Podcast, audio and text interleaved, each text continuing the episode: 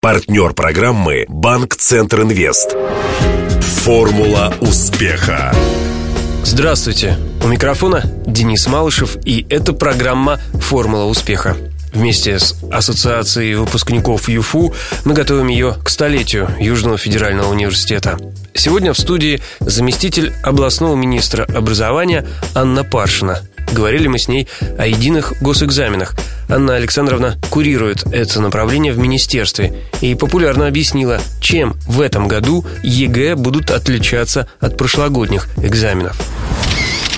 Интервью. Я приведу сейчас несколько цифр. Как раз это касается результатов ЕГЭ э, прошлогодних. Учитывая, что вы курируете ЕГЭ, как раз вам это может быть интересным и э, жду от вас комментария. По итогам прошлого года выяснилось, что стали хуже, по крайней мере в Ростове, сдавать, например, э, математику и русский язык. А потом еще такая информация, что Министерство образования планирует увеличить количество выпускных экзаменов для девятых классов до 6, да, но при этом школьники по-прежнему выбирают только основные. Интереса к дополнительным практически нет. И по данным того же Рособорнадзора, ту же физику в 2013 сдавали почти 13%, сейчас сдают ну, от силы 4%, а инженеры как никогда нужны стране. Ну, первое. Компания 2014 года и те цифры, итоги 2014 года по результатам ЕГЭ, которые мы получили, их нельзя сравнивать э, с 2013, 2012, 2011 годом и так далее. А почему?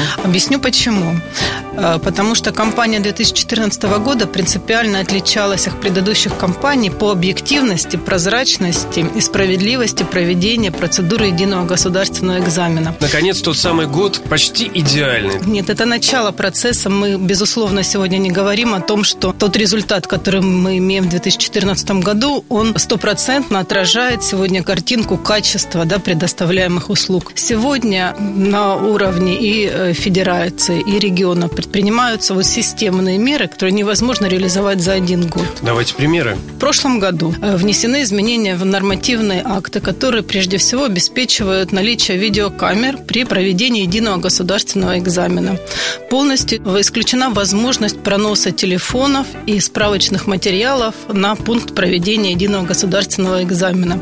Если раньше в нормативных документах это звучало использование, телефона. То есть можно было брать? Да, можно но... было брать, но потом необходимо было еще доказать, что телефон использовался. Угу то в 2014 году даже факт наличия телефона уже исключал возможность пересдачи данного экзамена. Угу. Некоторые высказывались о том, что это такая жесткая мера, он так напугает детей, что вот без телефонов дети не смогут там, позвонить родителям, а вдруг им станет плохо. Ну, на самом деле мы прекрасно понимаем, что на том же пункте есть э, достаточное количество взрослых, есть медицинский пункт. Э, дети, которые имеют хронические заболевания, они проходят немножко по другой системе системе, они сдают в отдельных аудиториях, где созданы все условия. И это был первый шаг. И, в принципе, он удался не только в Ростовской области, но в целом по федерации. Э, да, результаты единого государственного экзамена оказались достаточно и даже намного ниже, чем результаты 2013 года. Но они объективные. Но, но они объективны. И я вам хочу сказать, что количество жалоб, обращений, апелляций э, в Государственную экзаменационную комиссию было в разы ниже, чем в прошлые годы. А они правда, что будет больше в этом году наблюдателей. Да, новый институт, институт общественности, который позволяет в том числе обеспечить прозрачность да, проведения процедуры единого государственного экзамена. Это привлечение независимой общественности в пункты проведения экзаменов. А давайте напомним, а, сколько вообще пунктов будет этой весной, в мае начнется такая ЕГЭшная страда.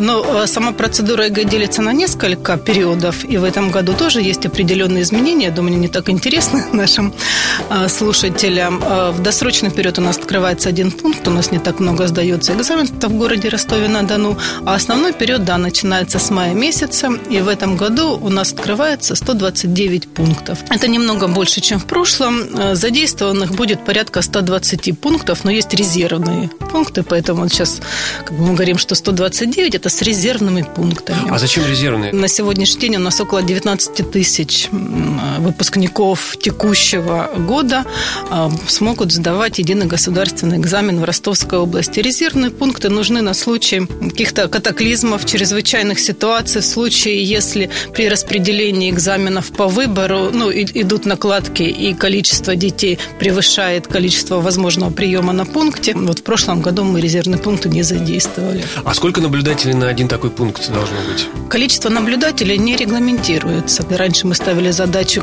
минимум один наблюдатель на пункте, то теперь у нас задача минимум один наблюдатель в аудитории. Ауди... В э, аудитории в пункте может быть 5, 10, 15, 20. Кто эти люди, общественные наблюдатели? Это те же самые студенты тех вузов, куда потом э, выпускники будут поступать? Ну, это отследить невозможно. Вот. Но есть э, запретная норма на категорию, кто не может быть. Да? Общественным наблюдателем не может быть работник системы образования и тот, кто может находиться в конфликте интересов с участниками единого государственного экзамена. То есть не может быть родитель конкретного ну, участника. Да, не может быть учитель, ну так как он работник образования. Там родитель из другого класса запрета не имеет, но мы, в общем-то, не рекомендуем. Вот. А что еще нового появится в этом году при проведении ЕГЭ? Я имею в виду принципиальные моменты. Камеры, которые в прошлом году в основном работали в режиме записывающего устройства, в этом году будут работать в режиме онлайн и в режиме онлайн смогут просматривать, как идет экзамен в той или иной аудитории, не только э, вся область ростовская, да, и те, кто зарегистрировались в качестве онлайн-наблюдателей, но и онлайн-наблюдатели из любого другого субъекта. В прошлом Прям году только одна аудитория на пункте была в режиме онлайн. Одна аудитория. Сейчас то количество увеличится в разы. То есть mm. до 80% аудитории в целом по Ростовской области будет идти в режиме онлайн. Уточню, смотри, eg.rf, да? да? .ру. А, .ру. Угу, угу, угу. А, так. А... Это первое, mm да, то есть как бы с точки зрения условий. Второе, в этом году принципиально разведены баллы для получения аттестата и баллы для поступления в высшее учебное заведение. Рособорнадзор уже заранее, ну, во-первых, по русскому языку снизил балл для получения аттестатов он один, балл для того, чтобы поступить в ВУЗ, 36 баллов для поступления в ВУЗ, это другое. И развел математику на два предмета. Математика базовый уровень и математика профильный уровень. Сдав экзамен базовый по математике, вы его сдаете по пятибальной системе, по обычной пятибальной системе, и э, это дает вам право получить аттестат. Если же вам необходима математика для поступления в ВУЗ, тогда вы сдаете математику профильным, и это дает возможность, набрав минимальный балл, 27 по математике в этом году, подавать документы уже в тот ВУЗ, в который вы выбрали. А если это ВУЗ и специальность, на которой я хочу учиться гуманитарной, там математика, может быть, и не нужна? Поэтому вы сдаете математику базовую. просто базовую, получаете аттестат. Для гуманитарных Безусловно, только там, где э, математика является обязательным для поступления на конкретную специальность. Да, это совершенно правильный вопрос добавления. О личном. Ваше обучение в старших классах и ваши студенческие годы пришлись на перестройку. Да? Как раз началось все это реформирование особенно активно. А вот скажите мне, а захотели бы сейчас сдавать, мучиться вот так, как э, школьники сейчас мучаются? Ну, мне кажется, сдавать экзамены э, было намного сложнее, когда мы сдавали. Я сдавала порядка тоже 9 экзаменов, только выпускных.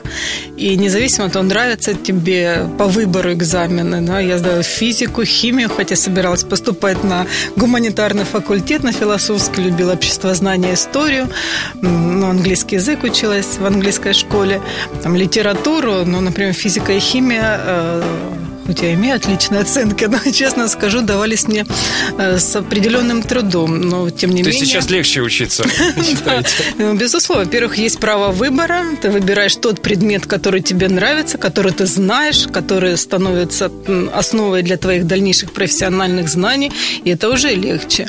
То есть это как бы первое. Ну и второе, в принципе, немножечко как мы говорим, поменялась да, структура оценки знания.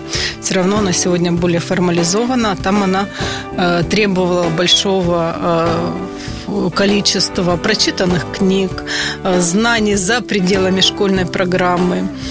Сдавать было сложнее. У меня двое детей, которые да, вот в этом году сын, сын сдает дочка уже сдавала экзамены. Но то же самое, мне кажется, и в части поступления, потому что экзамены сдаются один раз. Ты сдал экзамены в школе, и они уже стали основой твоего поступления в ВУЗ. Мы же сдавали экзамены в школе в обязательном порядке, потом еще обязательно при поступлении в ВУЗ. Поверьте, это намного больше и физическая, и психологическая, эмоциональная нагрузка, и умственная в том числе.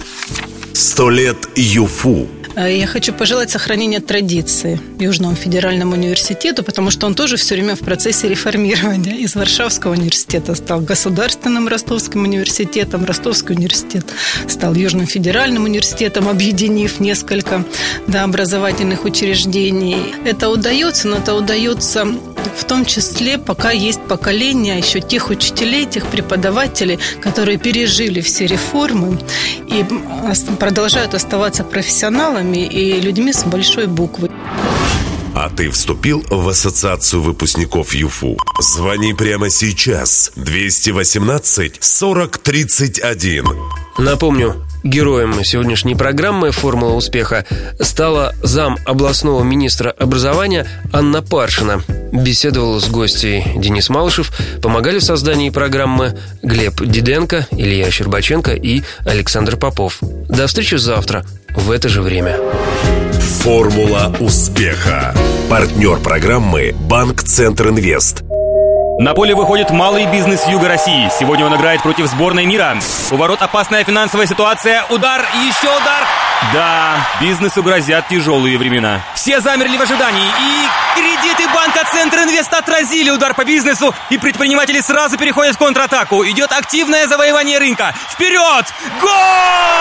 Кредиты банка Центр Инвест для малого бизнеса помогают победить. Узнайте о ваших преимуществах по телефону 23030 или в ближайшем к вам офисе банка. ОАО КБ Центр Инвест. Реклама.